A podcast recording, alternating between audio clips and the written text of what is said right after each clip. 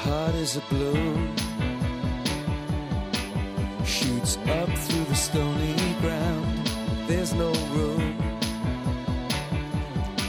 No space to rent in this town. You're out of luck.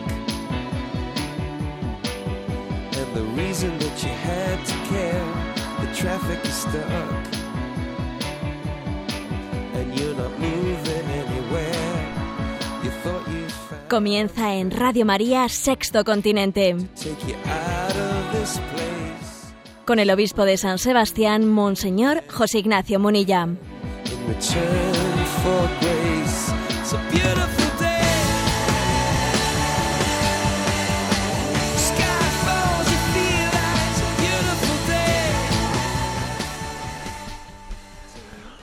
Un cordial saludo a todos los oyentes de Radio María. Un día más, con la gracia del Señor, realizamos este programa de Sexto Continente que en Radio María, los lunes de 8 a 9 de la mañana, nos ocupa.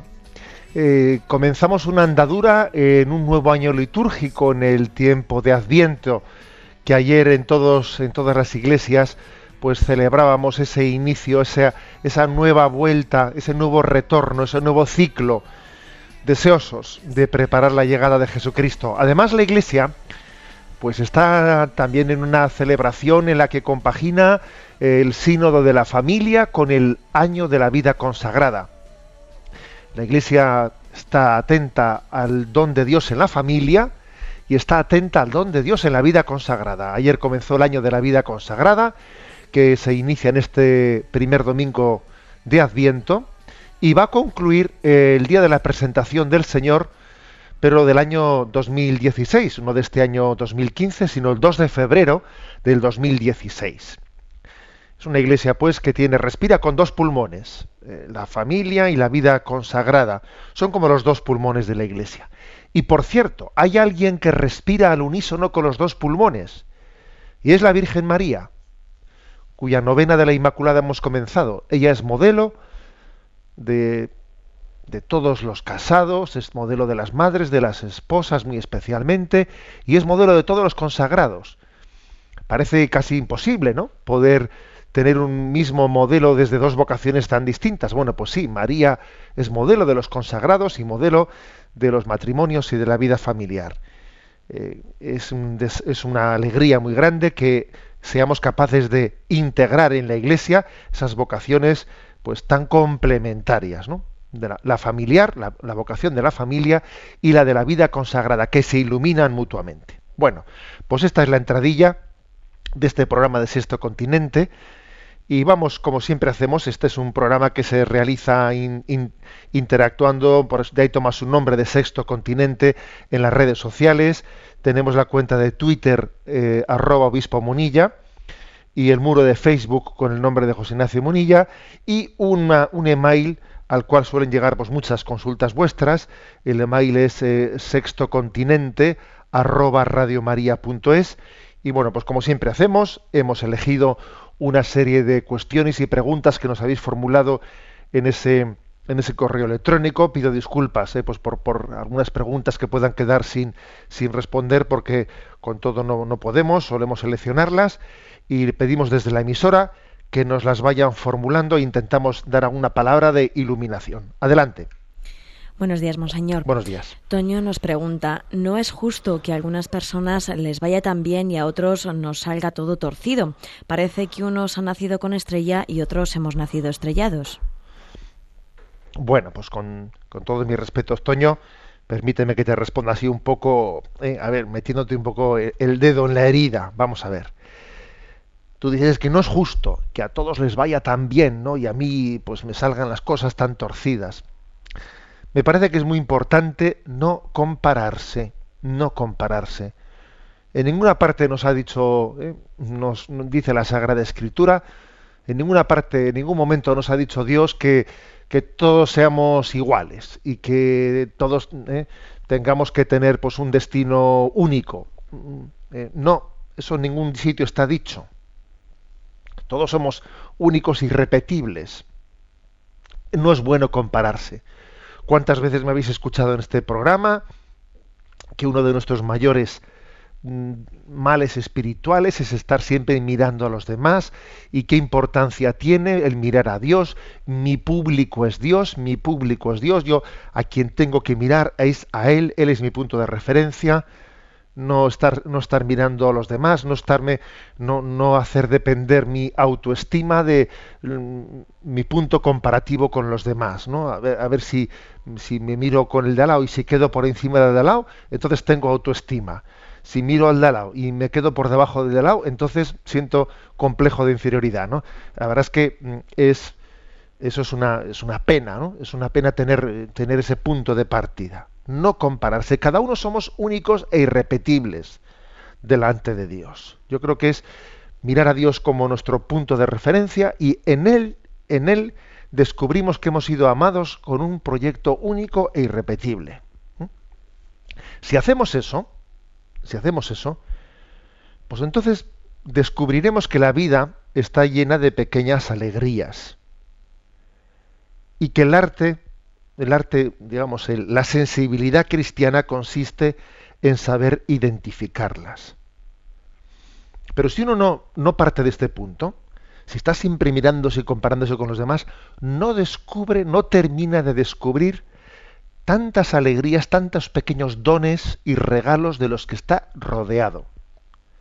La vida está llena de pequeñas alegrías. Y el don de la fe nos permite descubrirlas, identificarlas y agradecerlas a Dios. ¿Eh? Ahora, si estamos tan, tan distraídos pues por compararnos con los demás, nunca, nunca descubriremos esos pequeños dones ni alegrías. ¿eh? Es decir, que hagamos siempre referencia al don de Dios, al don de Dios, ¿no? que es lo que nos sanará ¿no? de nuestra tendencia competitiva, ¿eh? que tenemos una tendencia competitiva con respecto a los demás que es tremenda nos hace mucho daño. Bueno, adelante, Toño, que seguro que en medio de tus eh, sufrimientos Dios te va, a dar, te va a dar la gracia de, de quererte, aceptarte, aceptar también ¿no? tus circunstancias y descubrir el don de Dios en medio de ellas. Damos paso a la siguiente pregunta. Paz nos comparte la dura situación de su familia. Dice, tengo una sobrina de 13 años que tiene un tumor cerebral muy grave y los médicos han dicho que no hay nada que hacer sino solo aliviarle. Le han dado una previsión de vida de 18 meses. Mi hermano, que es el padre de la niña, desde el primer momento se negó a resignarse al diagnóstico fatal y busca nuevos diagnósticos y tratamientos alternativos por todo el mundo. Algunas cosas se han podido ir aplicando, pero el resultado es que el tumor ha seguido creciendo y creciendo.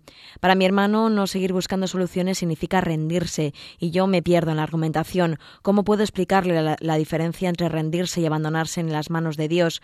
¿Cómo puedo explicarle la diferencia entre utilizar nuestras capacidades, posibilidades y ser soberbios? ¿Cómo puedo explicarle la diferencia entre luchar y no aceptar la providencia? Quizás soy yo quien está confundida o quizá no he sabido explicarme bien. De mi cuñada solo puedo contarle que nunca he visto a nadie que haga las cosas tan bien como ella. Está rota de dolor pero muy serena. Ella permanece amorosa al pie de la cruz de su hija. Desde el principio lo asumió y lo puso en manos del Señor y cada segundo que pasa con su hija es para ella un regalo y una ocasión de hacerla feliz. Una maravilla. Le ruego su consejo y su oración. Bueno, eh, con respecto a este caso ¿no? que, nos consultas, Paz, ¿no? de tu hermano, pues no sé, el padre de, de esa sobrina tuya, ¿no? Pues que está luchando eh, contra el diagnóstico de ese cáncer, pues mm, supuestamente o aparentemente, pues que es un eh, cáncer que no tiene sanación, ¿no?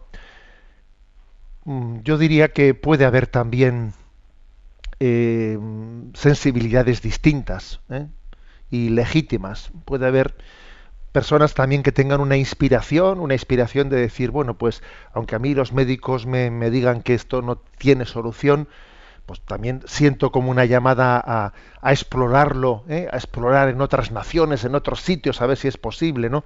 Bien, puede existir esa inspiración. Ahora, claro, tu pregunta es, ¿y cómo, y cómo distinguir pues, una inspiración como esa de una obsesión, de una no aceptación de la realidad, ¿no? Yo creo que esa pregunta pues está bien hecha, ¿no? Que una cosa es rendirse ¿no? indebidamente y otra cosa es no terminar de abandonarse en las manos de Dios. Y la frontera entre esas dos cosas pues no siempre puede ser fácil, ¿no? Vamos a ver, yo diría que la clave, eh, la clave puede estar en un elemento de discernimiento es en que tengamos en todo momento la capacidad de decir, hágase tu voluntad. ¿eh?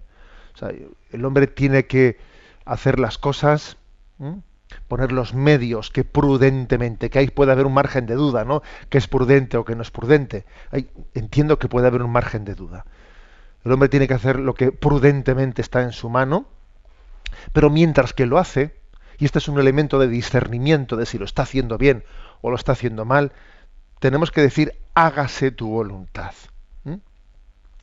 Porque, a ver, el bien, el bien de mi, de mi hijo o de mi hija, no es meramente, no es el que, o sea, la meta de la vida de un padre no tiene que ser que mi hijo viva más años sino que, que mi hijo sea más santo.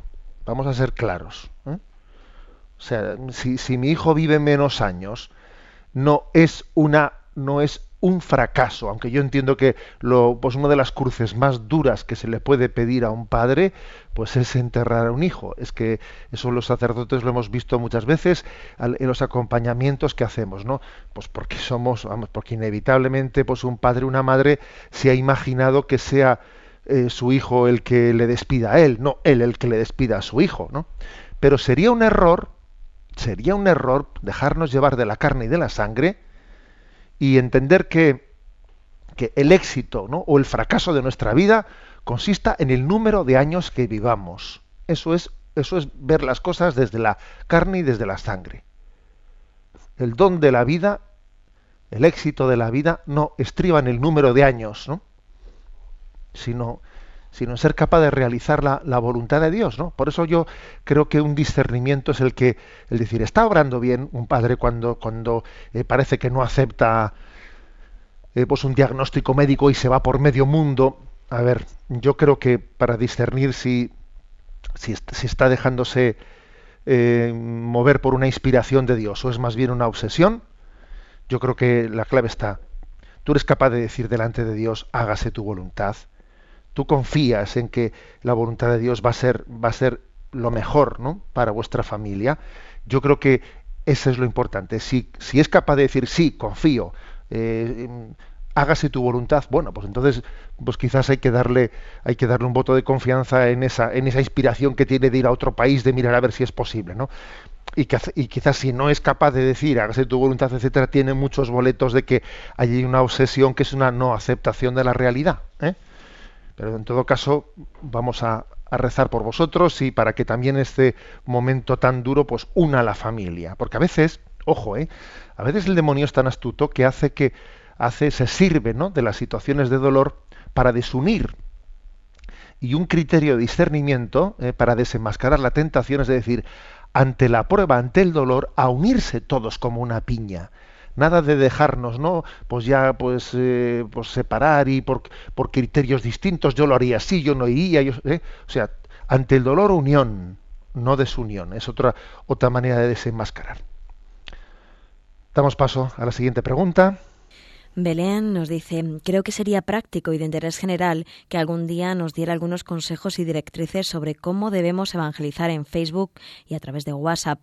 Es habitual que los cristianos compartamos por Facebook publicaciones cristianas, pero tengo amigos que me llenan el muro con un exceso de estas publicaciones, vídeos espirituales, canciones, frases del Papa, los santos, etc. No es que no me gusten, pero me siento empachada. Por otra parte, los cristianos solemos tener en el WhatsApp dos clases de grupos unos cristianos, el del coro, el de las catequistas, el taller de oración, y otros seculares. Me pregunto cómo proceder con unos y con otros. Bueno, pues me atrevo a decir un par de cositas que, como puedes imaginar, Belén, pues no es que yo ahora voy a hacer una, eh, pues una tesis, ¿no? También voy a decir que, que no todo el mundo tiene que tener el mismo estilo de utilización. ¿eh? O sea, hay estilos. Por ejemplo, yo, yo me atrevería a decir que, que con respecto a Facebook, Facebook se, eh, se digamos se prodiga especialmente o se, se presta eh, se presta especialmente a que en Facebook uno pueda dar un testimonio personal de su vida a ver, ya sé que no es mi caso concreto. ¿eh? Está claro que en mi caso concreto, pues lo digo porque dice, bueno, este consejos vendo y para mí no los tengo. Bueno, es que quizás un obispo, pues no es tan propio, ¿no? Pues que se ponga a, a, contar cosas personales de su vida. Parece que de un obispo lo que se espera, pues hombre, pues es que, que sea padre y testigo de la fe, ¿no? y no que esté contando tantas cosas personales.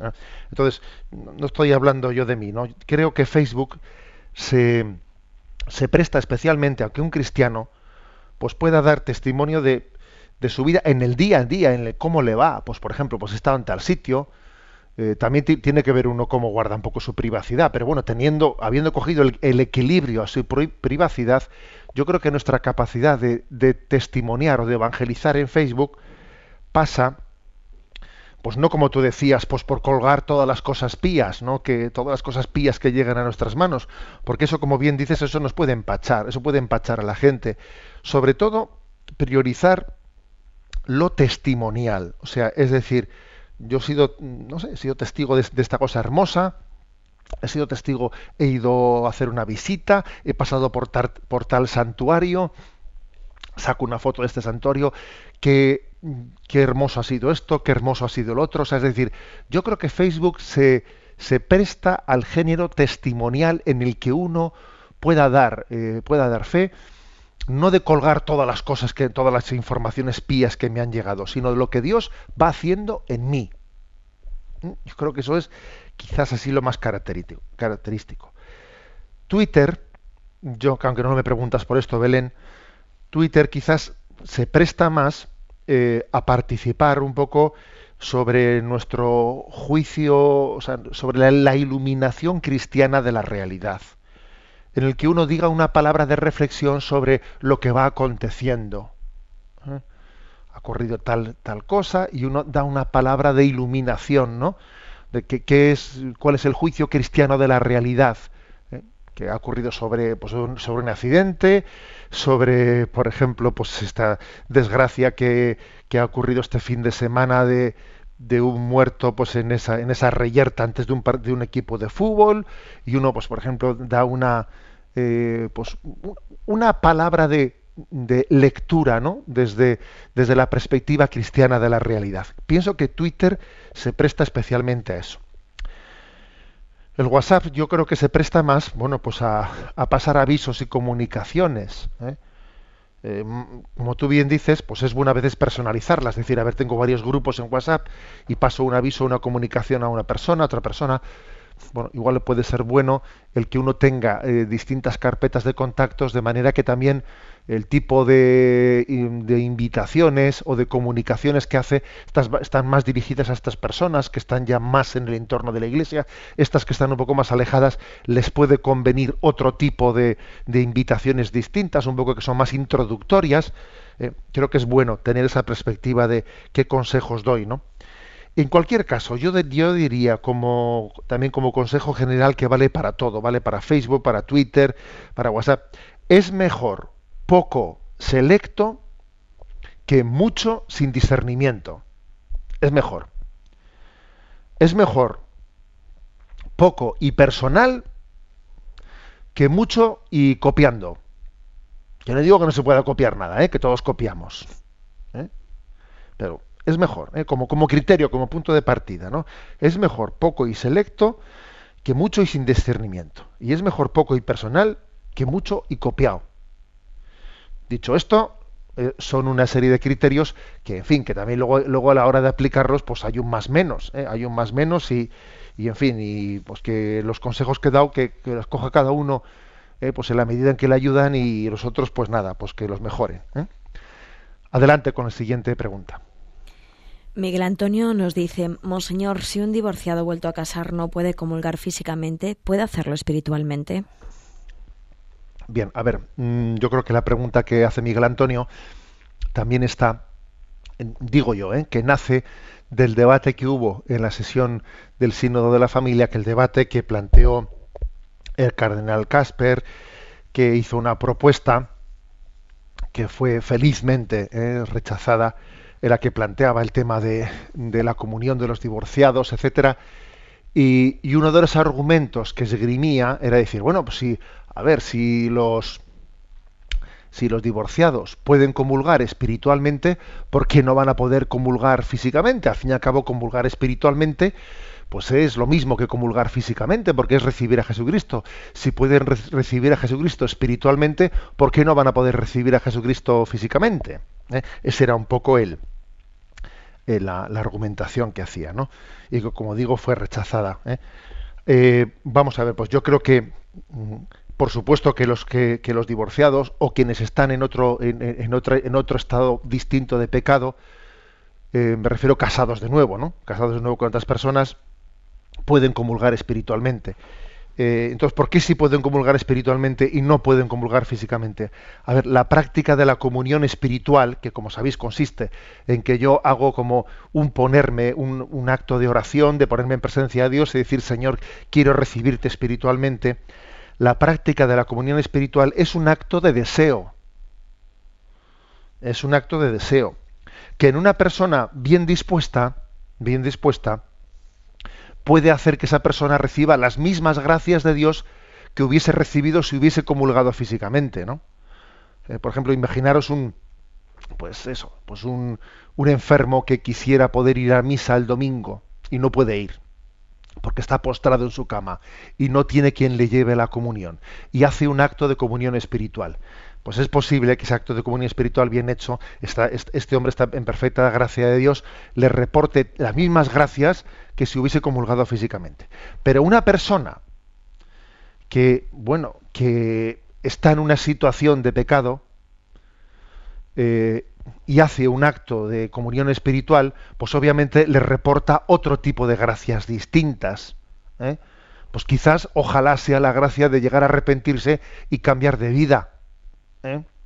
O, pero, es decir, lógicamente la comunión espiritual no le reporta las mismas gracias a quien está en un, en un estado de gracia de Dios o a quien no lo está, pero la comunión espiritual es un acto de deseo.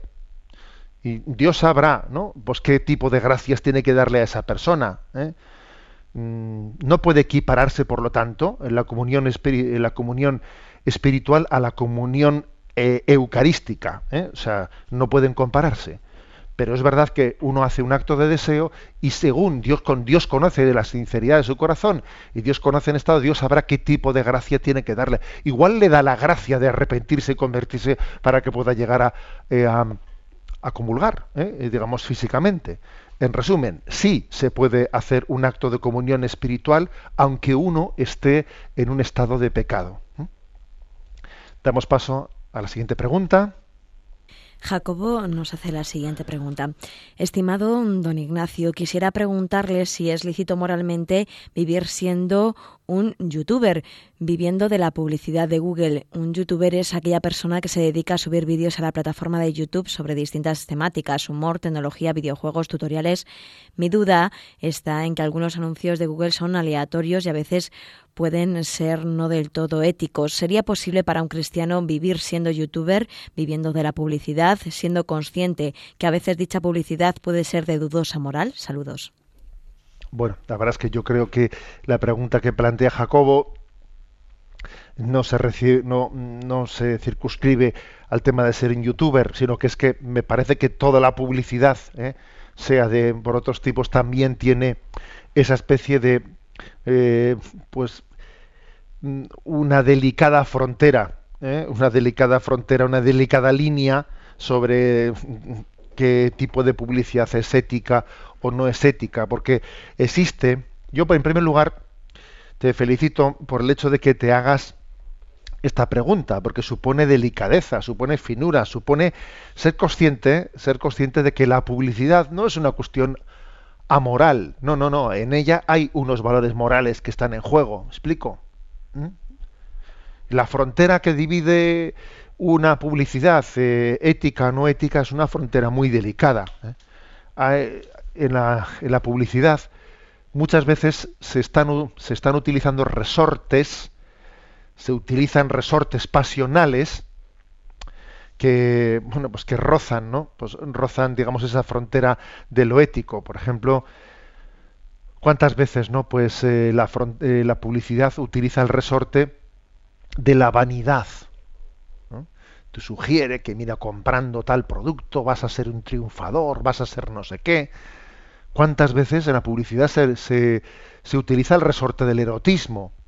¿Cuántas veces, no? Pues mira, pues eso, pues hay una especie de utilización eh, pues de, un personaje, pues eso, ¿no? Pues o de una chica guapísima, pues para que en el fondo esté despertando subliminalmente no sé qué, ¿no? En soñaciones y alguien compre compre más allá de su necesidad. O sea, es decir, que, el tema de la publicidad es un tema mm, moralmente mucho más delicado de lo que, de lo que podría parecer, ¿no? Eh, bueno, la verdad es que también te voy a decir una cosa, Jacobo, que yo creo que luego qué grado de o sea, qué grado de complicidad tiene una persona, pues a la hora de, de en ese engranaje, ¿no? En ese engranaje de la de la publicidad que a veces, como digo, no es no es muy ética porque está está utilizando las bajas pasiones de mi complejo de inferioridad, de mi vanidad, de mi no sé qué. Me parece que el youtuber, el que, el que tiene meramente el acto mecánico de subir o de bajar o de poner o de quitar, a mí me parece que tiene menos responsabilidad que el diseñador de, esa publicidad. ¿Me explico? ¿Eh? También te lo digo para, vamos, yo creo que para descargarte también de una de pues de, esa especie de, duda interior, me parece que tiene más responsabilidad el diseñador que meramente el que sube y baja. ¿eh? Que no quiere decir que no pueda haber un momento en el que uno diga, a ver, yo me estoy haciendo cómplice de algo que ya no es que esté, no es que sea dudoso, sino que es una, imagínate, ¿no? Pues que alguien dice, a ver, yo aquí se me, se me pide, se me pide como como forma de vida, ¿no? pues el, pues el, estar distribuyendo pues eh, pornografía pura y dura, por ejemplo. A ver, ya, en ese momento ya la, la, dubitación de las fronteras la hemos traspasado y entonces uno pues debe de hacer un acto de objeción de conciencia, ¿no? Pero, mm, pero creo que pues el youtuber en el fondo tiene lógicamente menos, ¿no? muchísima menos responsabilidad que el diseñador, ¿no? Y en cualquier caso la verdad es que pues creo que es bueno que mantengamos encendida la llama, eh, la, sí, iba a decir yo, pues el, la luz de la crítica, ¿no? de la capacidad crítica, del juicio crítico eh, frente a la utilización ¿no? de la dignidad del ser humano a través de la publicidad. Adelante con la última de las preguntas que hemos seleccionado. Rosa Catalán nos dirige la siguiente pregunta. Monseñor, mi pregunta está relacionada con la limosna. Estoy desorientada. Antes yo daba algo a los mendigos de la calle, pero un día en los jesuitas de Serrano pusieron un aviso que allí sigue, en que se pedía a los feligreses no dar limosna a los mendigos de la puerta, sino que toda limosna se hiciera a Caritas. En los carmelitas de Ayala también hay una cita de Juan Pablo Segundo, en el mismo sentido, el Evangelio nos dice que Jesús dijo que lo que se hiciera con los pobres, con él se hacía. Yo no sé qué hacer. ¿Puede ayudarme? Gracias. Bueno, pues esta pregunta, Rosa, pues es una pregunta que, a mí cuando me la hacen sufro un poco con ella, para serte sincero. ¿eh? Sufro con ella porque me parece bueno pues que esos carteles que has visto, ¿no? Pues en la en esas iglesias, etcétera, tienen su razón de ser. Sí, tienen su razón de ser, pues porque existe, existe también un tipo de mendicidad que mm, a la que no se le hace bien, ¿no? O sea, es decir, en la que la solución, lo que necesita ciertamente no es alimentarla, porque, porque incluso hay un tipo de mendicidad detrás de la cual hay mafias organizadas, vamos a ser claros, mafias organizadas que traen a las personas pues para que desde lugares mm, de otros lugares pues de otras naciones se reparten por la mañana, esto lo veo yo aquí también en San Sebastián, ¿eh? se reparten en furgoneta, eh, luego se les recoge eh, cuánto dinero has conseguido, tú te quito este dinero, son mafias que incluso están abusando de personas que les han pagado el billete para que vengan a pedir, o sea, eso es una realidad.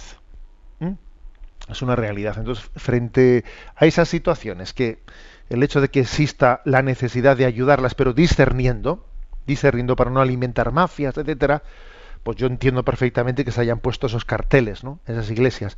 Para mí el, la clave está en que si yo, eh, pues siguiendo ese criterio de intentar, pues eh, digamos, ayudar sin, ayudar con discernimiento, si ayudo, si dejo de dar eh, el dinero de esa manera indiscriminada en la calle, tiene que ser, pues con, pues con el compromiso de que de que yo ayudo eso y más eh, y más a Caritas o a, buenas instituciones que a mí me den eh, pues, un, pues una garantía que me den una confianza O sea, lo, claro, lo que sería incorrecto es que yo tome excusa de que existen mafias, etcétera, para dejar de ayudar. ¿eh?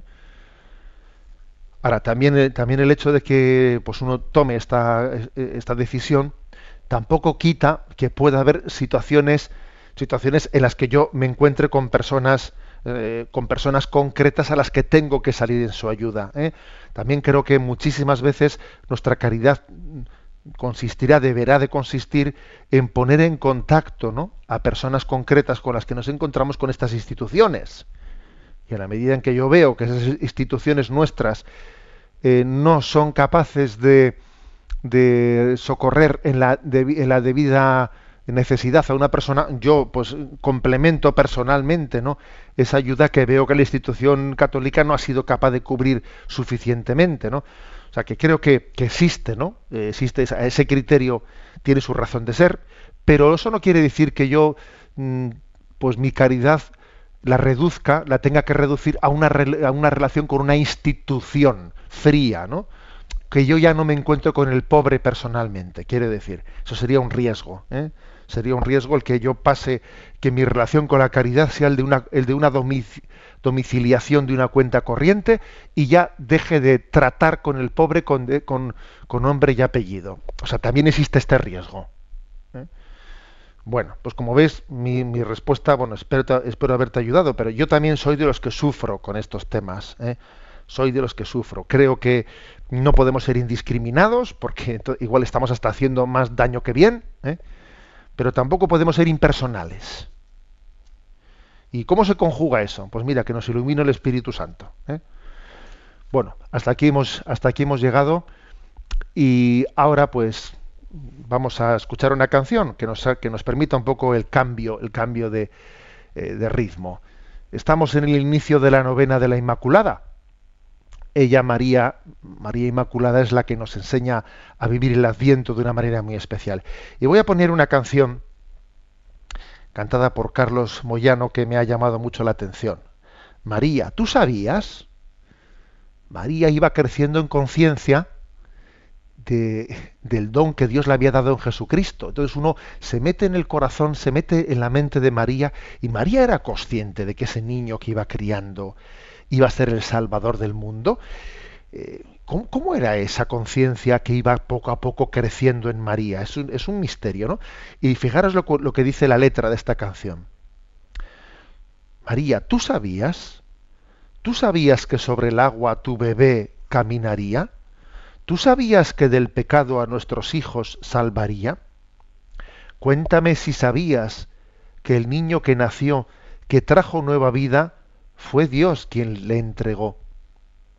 ¿Tú sabías que tu bebé al ciego vista le daría?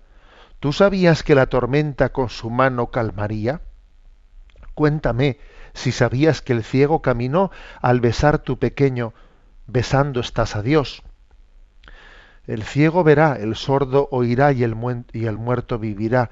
El mundo con su boca al cordero alabará. ¿Tú sabías que tu bebé Señor era de toda la creación? ¿Tú sabías que algún día regirá cada nación? Cuéntame si sabías que el Cordero es de Dios, que el niño que sostienes es el gran yo soy. Yo soy el que soy. Eh, ya ve, es ese niño que María lleva y sigue criando. Vamos a escuchar esta canción. Si es que no meto la pata, quiero decir. Vamos a ver allá que va.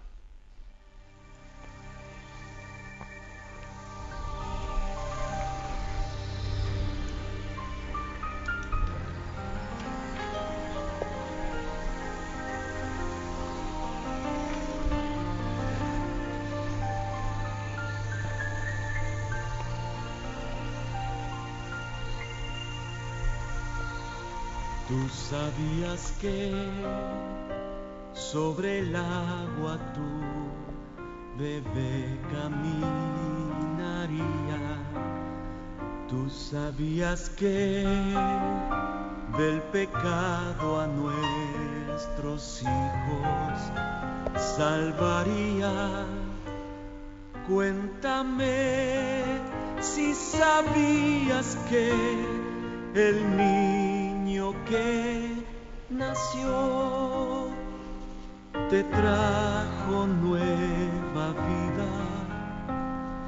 Fue Dios quien le entregó. Tú sabías que tu bebé al ciego vista le daría. Tú sabías que la tormenta con su mano calmaría.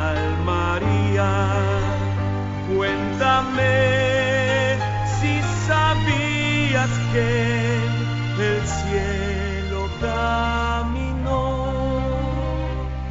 al besar a tu pequeño, besando estás a Dios.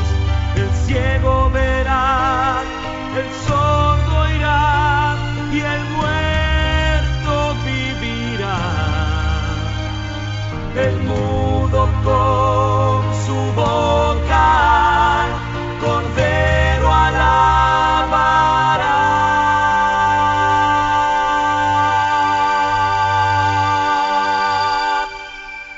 Tú sabías que tu bebé, Señor, de toda la creación. Tú sabías que algún día regirá cada nación. Cuéntame si sabías que el Cordero es de Dios el niño que sostienes es el gran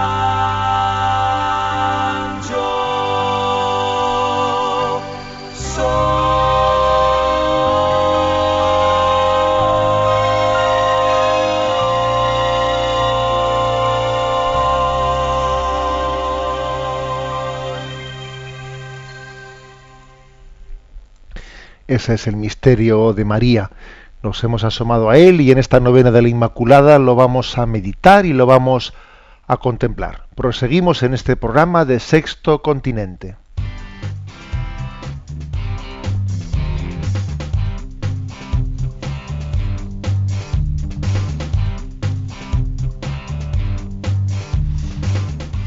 Repasando las redes.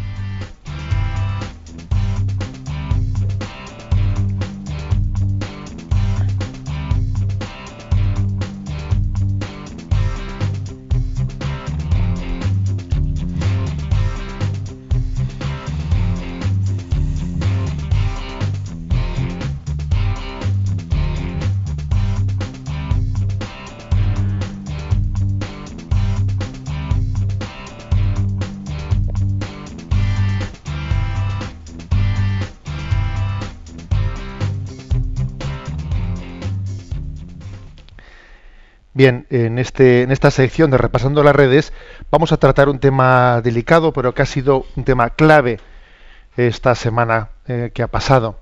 Algunos oyentes seguro que habrán dicho cuando hemos seleccionado las preguntas que, con las que abrimos el programa, igual alguno ha dicho, qué raro que nadie haya preguntado entre las preguntas seleccionadas nada referente a los episodios ocurridos pues en, en Granada, que tanto han sacudido la vida de la Iglesia, ¿no?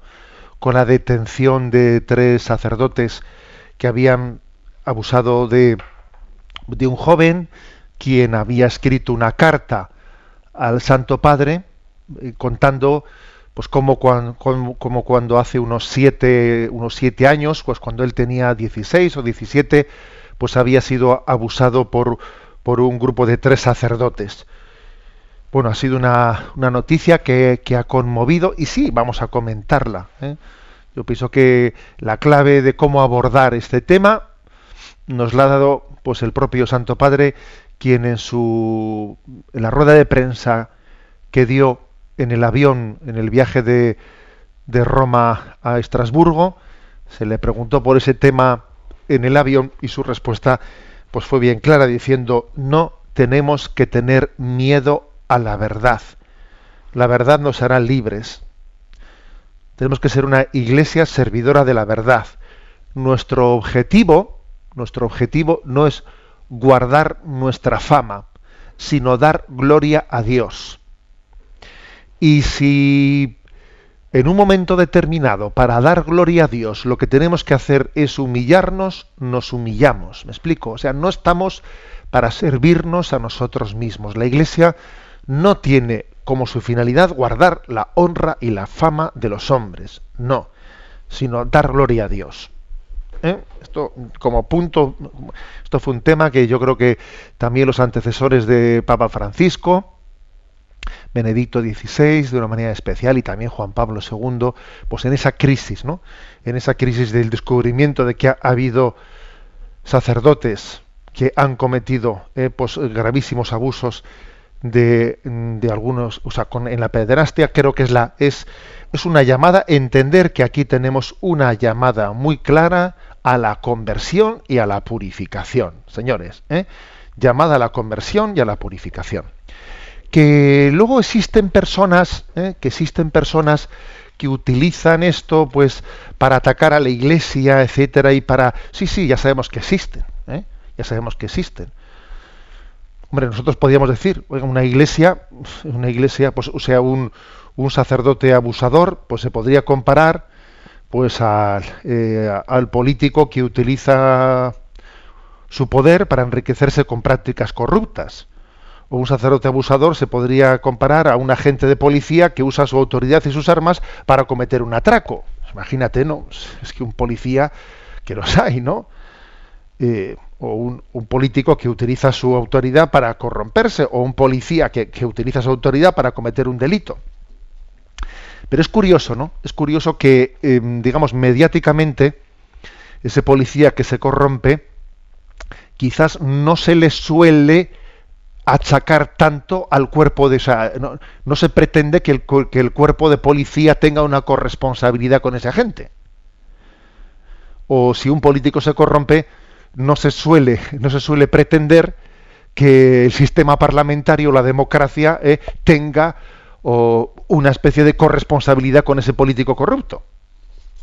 Pero sin embargo, mediáticamente, cuando un sacerdote se corrompe, se corrompe sí se le suele eh, a la Iglesia pues pretender eh, hacerle corresponsable de lo que ese sacerdote ha hecho. Aquí hay una diferencia que es clara, que, que, debería ser objeto de reflexión. ¿Por qué en otros casos de corrupción, he puesto el caso de ese policía, el caso de un político, se entiende fácilmente que ese político, ese policía se ha corrompido y a nadie se le ocurre achacarle al cuerpo de policía o, a la, o, al, o al, al, parlamento entero, etcétera, a nadie se le ocurre achacarle eso. Bueno, quizás también haya, aquí una especie de comprensión, aunque sea lejana, de que la familia, de que la iglesia es una familia, es un, es un cuerpo integrado, ¿no? A diferencia de, de, otros organismos. Igual también hay algo de eso, ¿no? Igual también puede haber algo de algo de, de utilización por parte de, de, algunos medios anticlericales, ¿no? De utilización de, de la corrupción de una persona para intentar eh, para intentar manchar con ello la iglesia entera. Bueno, en cualquier caso, estos días, por las redes sociales, ¿no? Ha ocurrido, ha ocurrido una imagen, una imagen que era pues muy hermosa, una imagen que decía, pues, con los sacerdotes pasa como con los aviones. Con los aviones. Que únicamente son noticia cuando alguno cae y se estrella, provocando eh, pues una gran, una gran catástrofe. Cuando un avión cae y se estrella provoca una gran catástrofe. Ahora es verdad que están de continuo, los cielos están siendo surcados por aviones, que son un gran servicio para que exista la comunicación entre nosotros, ¿no? Como también la vida consagrada, pues los sacerdotes y los consagrados están continuamente surcando y haciendo que posibilitando y ayudando a nuestra comunicación entre nosotros y nuestra comunicación con Dios. Y eso no es noticia, ¿no? Lo que es noticia es que cuando alguien se estrella, ¿no? y se estrella de una manera patente. Bueno, eh, en cualquier caso, yo creo que, insisto, eh, me parece que lo clave está en que la verdad nos hará libres. Y también pienso que con respecto a las... Mm, hay veces que los medios de comunicación o la forma o las redes sociales, ojo a las redes sociales, qué capacidad tienen de, claro, de, de ir difundiendo cosas pues deformadas, no contrastadas. Por ejemplo, cuando el Santo Padre en, el, en la rueda de prensa que dio en el avión, contó con mucha sencillez, ¿no? Contó y dijo, eh, el obispo, mejor dicho, no, esto no lo dijo Santo Padre, el contexto era que el obispo, el arzobispo de Granada, pues estaba siendo gravemente calumniado porque se estaba por ahí difundiendo, pues que si este joven que había sido abusado, pues había acudido al obispo, que el obispo no se lo había tomado en serio y que entonces el joven había tenido que, que recurrir al Papa y que el Papa había como desautorizado al obispo, ¿no? Y eso era una, eso era una gravísima calumnia. Que el propio Santo Padre lo dejó, lo dejó muy claro en la rueda de prensa en el avión, cuando dijo, ¿no? de una manera muy sencilla, cuando leí la carta de este joven y me, y me di cuenta de que, de que, lo que estaba diciendo, ¿no? Pues tenía muchísimos, digamos, que era, que era, que tenía una gran credibilidad, ¿no? El testimonio. Le llamé por teléfono al joven, que bendito sea Dios, ¿eh? ojo, bendito sea Dios, que exista la santa libertad de que un papa coja el teléfono y le llame a un joven en Granada, bendita, ¿eh? bendita libertad, que se puede hacer eso, ¿eh? repito, bendita libertad que se puede hacer eso, dijo el Papa en la rueda de prensa.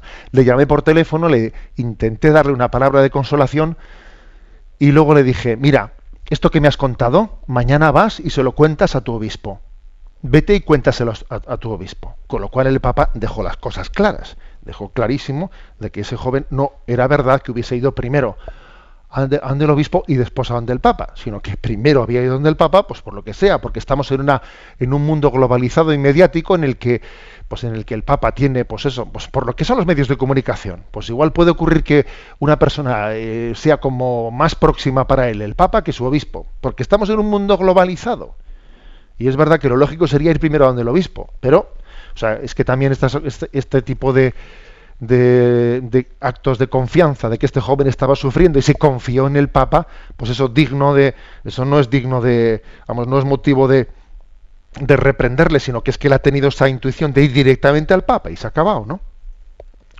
Y, pero creo también que, que esa explicación deja las cosas, eh, deja las cosas en su sitio, ¿no? Aquí también hay un tema hay un tema que parece que nadie quiere eh, afrontar. Es un tema de esos políticamente incorrectos que tema tabú, ¿eh? tema tabú que nadie quiere comentar. ¿A qué me refiero? Me refiero al hecho de que, a ver, no seamos ingenuos.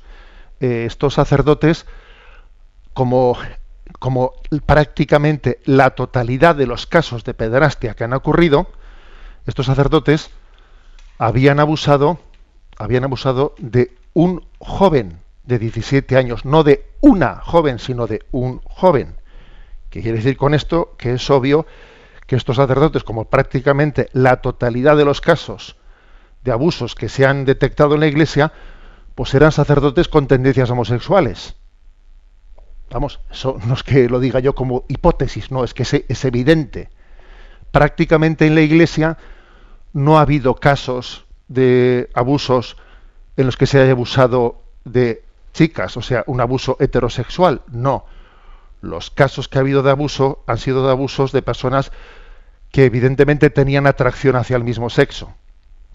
Y esto nos pone una cosa, esto, decir esto, que ya sé que es políticamente incorrecto, es poner la mano en un tema en el que parece que la sociedad no quiere ver. ¿eh? No quiere ver. Eh, vamos a ver, el, más del 80%, más del 80% de los casos de abusos a menores tienen lugar en el seno de la familia por parte de padres que abusan de sus hijos. ¿Y eso cómo es, cómo es posible? Bueno, pues es posible porque existen desórdenes en la propia eh, sexualidad que no han sido convenientemente afrontados la Iglesia en su disciplina, eh, en su disciplina, no permite, eh, no permite la ordenación de sacerdotes que tengan una eh, de candidatos al sacerdocio de seminaristas. Está explícitamente prohibido que pueden acceder al sacerdocio candidatos que tengan una tendencia, ¿no? que tengan una tendencia de atracción al mismo sexo, homosexual o como quiera llamarse, que no haya sido, digamos, eh, pues sanada, curada, reorientada, o sea, está explícitamente prohibido. ¿Por qué? Pues porque, porque es obvio, y a los hechos me remito, es obvio que, mm, que, es mucho más difícil vivir la castidad y el celibato eh, pues en esa situación. ¿Mm? Luego, lógicamente, estos casos concretos son casos que han accedido al, sacerdocio, pues, eh, digamos, habiéndose ocultado y habiendo violado cuál es la normativa de la Iglesia de, acceso al sacerdocio. Luego, cuando se dice por ahí, ¿no? Que el problema, porque ayer, por ejemplo, aquí tuvimos en la prensa local una carta al director que decía, aquí es que el problema está en el celibato. El, problema es el celibato. Como existe un celibato que es antinatural, pues luego sale, ¿eh? explota la bomba y entonces se produce en el, en el clero ese tipo de casos. Bueno, vamos a ver. Y si más del 80% de los casos de abusos tienen lugar dentro del matrimonio y son los, son los padres los que están abusando de los hijos, ¿quién tiene la culpa? ¿E, ¿El, matrimonio? ¿Qué pasa? O sea, si, en el caso del sacerdote la culpa es del celibato, en el caso del padre que abusa de los hijos la culpa es del matrimonio. No digamos tonterías. La culpa ni la tiene el celibato, la causa ni está en el celibato ni está en el matrimonio. La causa está en un desorden en un desorden interior que no ha sido afrontado y que tiene que ser afrontado, ¿no? Digo esto porque esto es lo que ¿eh? me parece que nadie nadie tiene, eh, pues digamos la, la, santa libertad de decir esto que es bastante bastante obvio. Luego, digamos que estamos en una sociedad en la que en la que conviven en nosotros muchas heridas interiores y la clave es que sean afrontadas, la clave es que, no permitamos en nuestra vida que haya cuartos oscuros no manifestados, cuartos oscuros en los que no hayamos permitido que entre la luz de Dios. Porque todo cuarto oscuro eh, eh, termina siendo una especie de bomba en potencia. Eh, las, a las redes sociales he tenido ocasión de mandar una reflexión que dice, la diferencia entre abrir nuestro corazón del todo o casi del todo es infinita. ¿Qué quiero decir con esto? Pues que si, si cualquiera de nosotros no tiene heridas interiores, heridas emocionales, etcétera, en las que, bueno, pues, pues nuestra, nuestra sexualidad ha podido quedar eh, herida, tocada, es muy importante hacer luz, luz. No permitir que queden cuartos oscuros ahí, no abiertos, ¿no? A la, a la gracia, a la sanación, al acompañamiento. Porque es que si no permitimos que entre la luz, ¿no? Es que ese dice, bueno, pues yo ya he permitido que entre la luz en todo el resto de mi vida. Sí, sí, pero ese pequeñito cuarto oscuro, ese que dices tú que por una pequeña parte que quede sin abrirla, ese pequeño cuarto oscuro es el que acaba condicionándolo todo, todo. Acaba siendo, digamos, distorsionador del resto de tu vida. Luego yo creo que aquí también hay una gran lección, ¿no?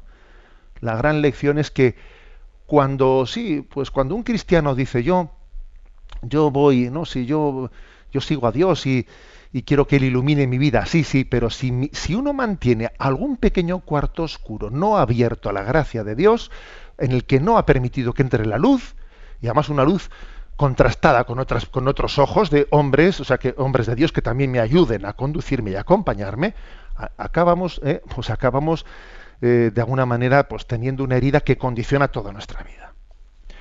Y como contraste, yo ayer en la novena de la Inmaculada, pues como aquí, pues aquí lo que, pues eso, lo que se lleva es eh, pues hacer publicidad de quien ha caído del, avión, como decía antes, ¿no? Que los sacerdotes son como el avión, que, que únicamente son noticia cuando algún avión cae y, y se monta un desastre, ¿no?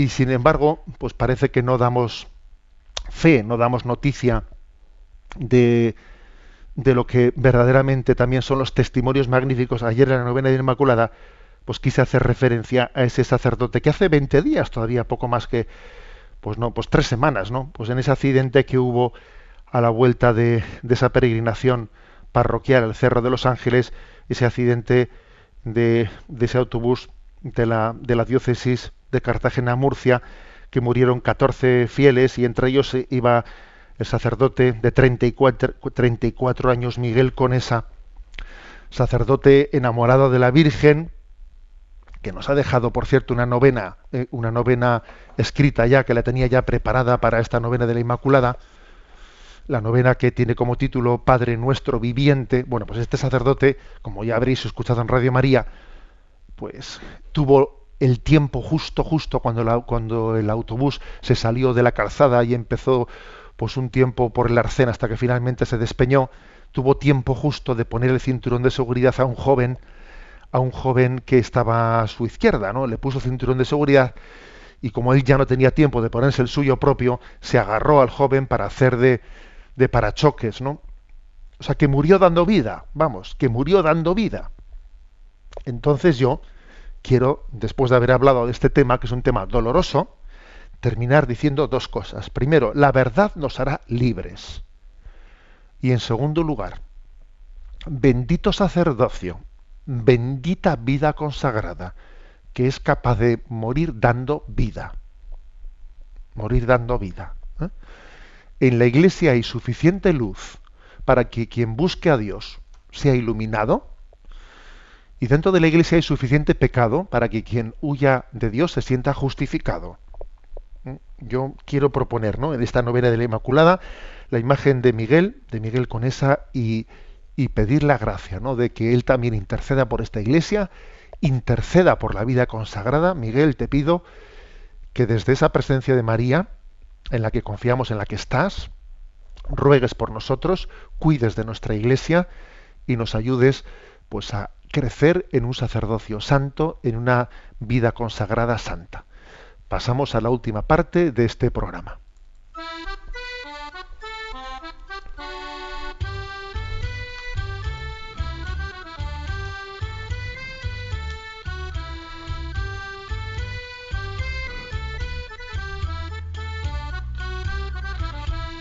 Una gota en el océano.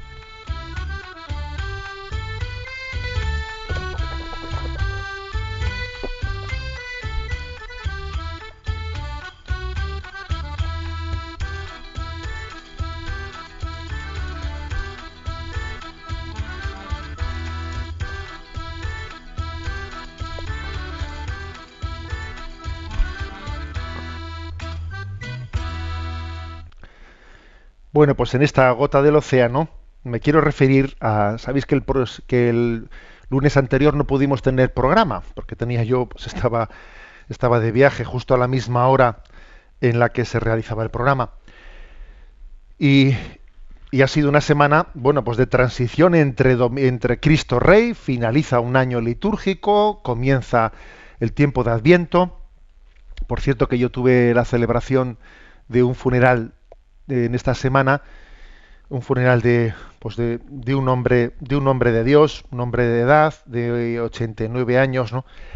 y recuerdo haber comentado en el funeral pues como alguien que ha estado esperando toda la vida ¿no? la llegada de- del Señor que ha celebrado 89 ciclos litúrgicos ¿no? esperando la llegada de Jesucristo esperando la llegada de Jesucristo bueno pues llega Llega el momento de Cristo Rey, se culmina el año litúrgico y antes de comenzar el nuevo tiempo de Adviento marcha y parte ya, pues ya para encontrarse con Cristo, al que tantas veces había estado esperando, ¿no? O sea, celebrar el año litúrgico es para nosotros estar siempre a la espera de decir, bueno, llegará un momento en el que me encuentre plenamente con aquel que cuya venida estoy preparando en esta vida. Así tenemos que vivir el Adviento, ¿no?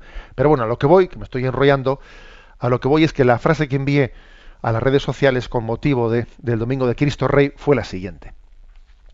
Reinar es servir y servir es reinar. ¿eh? Viva Cristo Rey. Reinar es servir y servir es reinar. Vamos a ver, me parece muy importante ¿eh? que se subraye este aspecto, porque toda realeza, todo puesto de responsabilidad que Dios nos haya dado en esta vida, sea cual sea, ¿eh? tenemos que traducirla en servicio. No estamos para ser servidos, sino para servir. El Hijo del Hombre ha venido a servir, a dar su vida en rescate. Reinar es servir. Y servir es reinar. Y yo quisiera subrayar esto. ¿Esto qué estás haciendo tú ahora mismo? Porque hay, hay, hay oyentes ahora mismo que están fregando, según me escuchan. ¿Tú que estás fregando? ¿Tú te das cuenta de que estás reinando? Servir es reinar. ¿Tú que estás haciendo las camas? Estás reinando. ¿Tú que estás haciendo el trabajo más humilde? Estás reinando. Servir es reinar. porque reinar es servir. Yo creo que esto tiene que fundar nuestra autoestima, tiene que hacernos descubrir la dignidad de nuestro trabajo y la dignidad de nuestro quehacer. ¿Mm? Servir es reinar. Luego, seamos servidores unos de otros por amor. ¿eh? Seámoslo con plena confianza. Con plena confianza en que Dios bendice nuestro servicio. La bendición de Dios Todopoderoso, Padre, Hijo y Espíritu Santo. Alabado sea Jesucristo.